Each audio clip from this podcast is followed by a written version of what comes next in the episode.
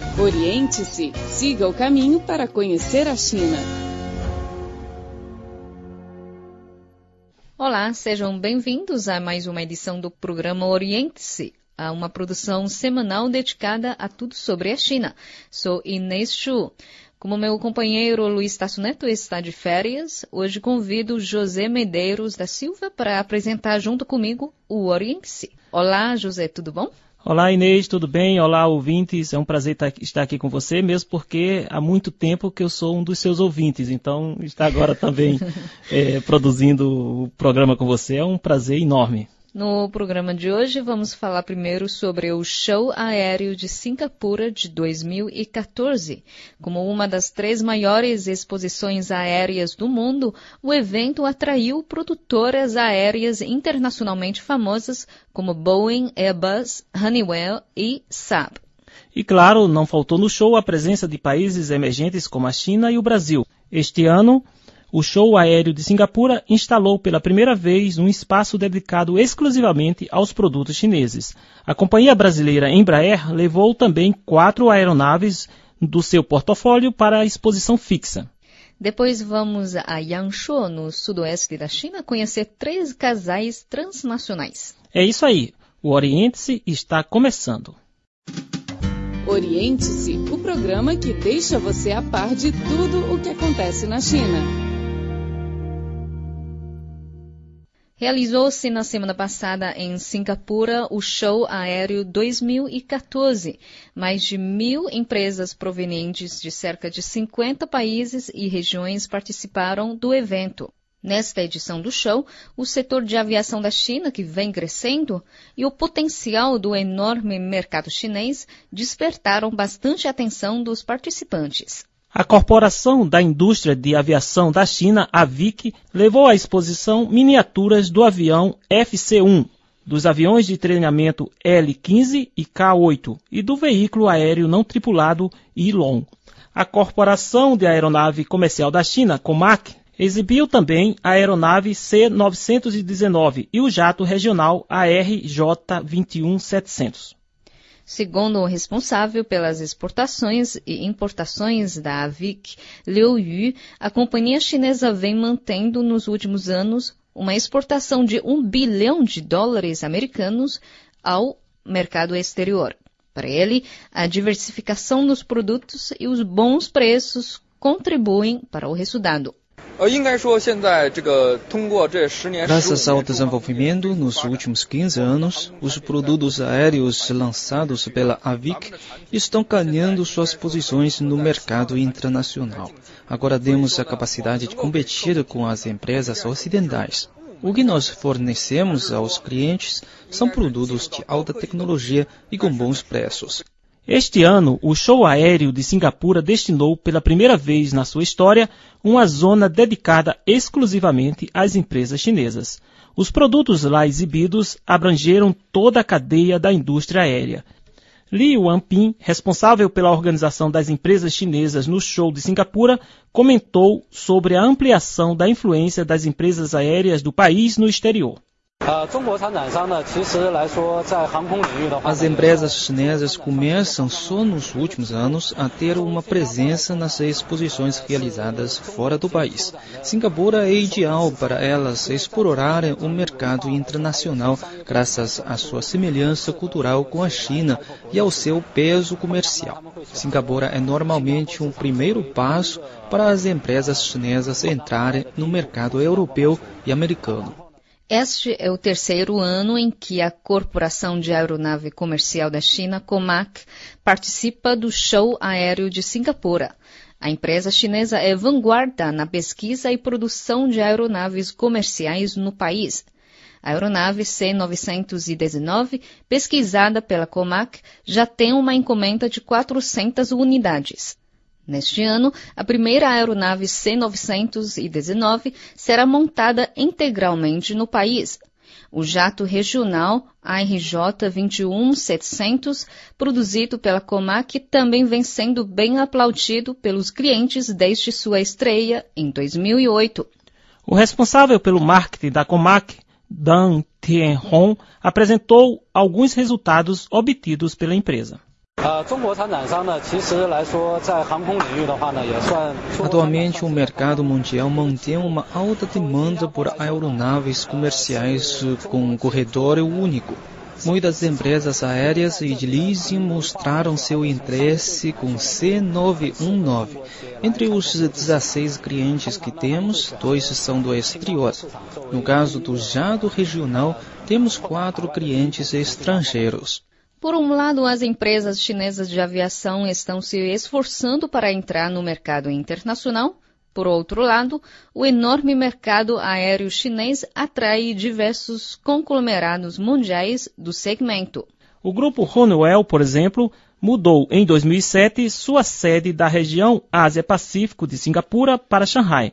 O presidente da Honeywell na Ásia-Pacífico, Brian Green, se disse confiante com o futuro do mercado chinês. Well, so China has tremendous potential. O mercado chinês tem grande potencial, porque eu tenho essa confiança. Atualmente na China, cerca de 200 milhões de pessoas possuem experiências de viajar de avião.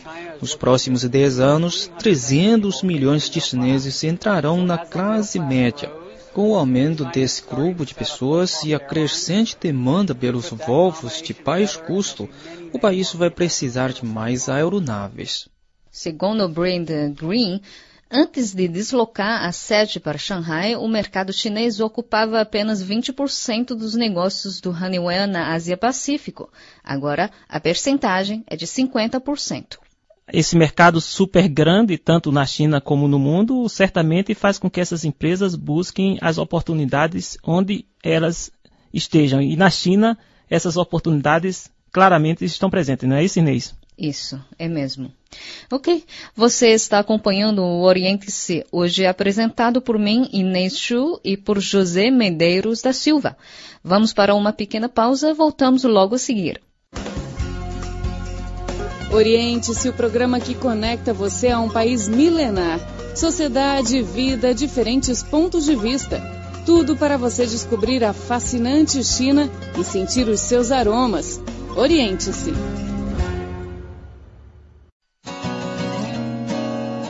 Rádio Internacional da China. A China mais perto de você. Olá, estamos de volta com o programa Oriente-se. Eu sou José Medeiros da Silva. Eu sou Inês Ju. A seguir, Clara Li vai nos levar a Yangshuo, na cidade de Guilin, no sudoeste da China.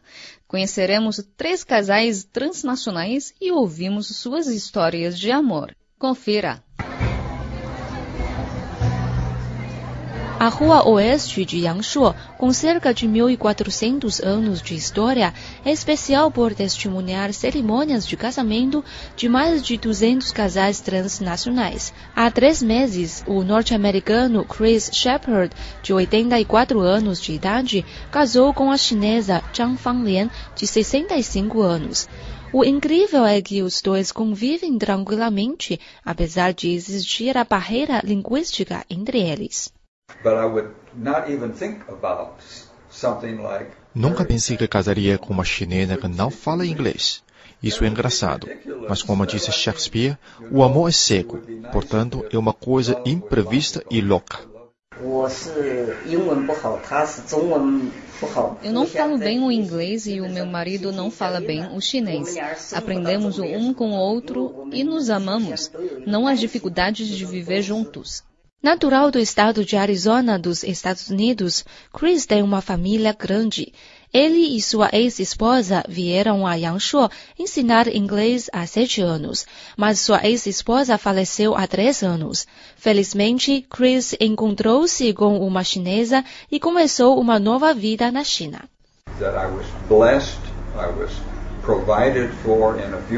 Estou muito feliz por ter uma vida tão bonita. Embora não acredite em sorte.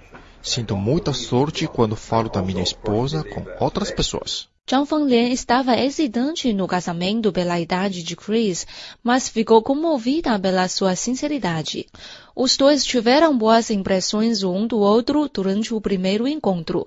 Depois de alguns meses, eles já não tiveram mais dúvidas e resolveram contrair matrimônio.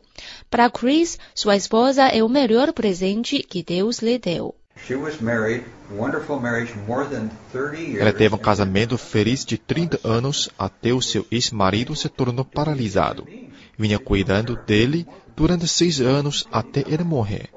Ela é uma mulher que guarda no coração lealdade, confiança e amor. É com quem eu quero casar. Zhang disse que Chris gosta de ensinar voluntariamente às crianças e ela dá o 100% apoio a isso. Eles até destinam parte das suas pensões para financiar crianças pobres no estudo. O israelense Mike Zur se casou também com uma chinesa. Há oito anos conheceu Qin Jianrong e se apaixonou pela moça. Os dois estão desfrutando de uma vida feliz e tranquila.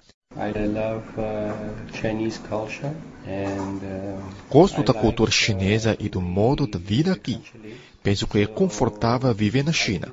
O casal se disse satisfeito com a vida sossegada e quer sempre morar em Yangshuo. Quero uma vida sossegada assim todos os dias. Não tenho plano de longo prazo.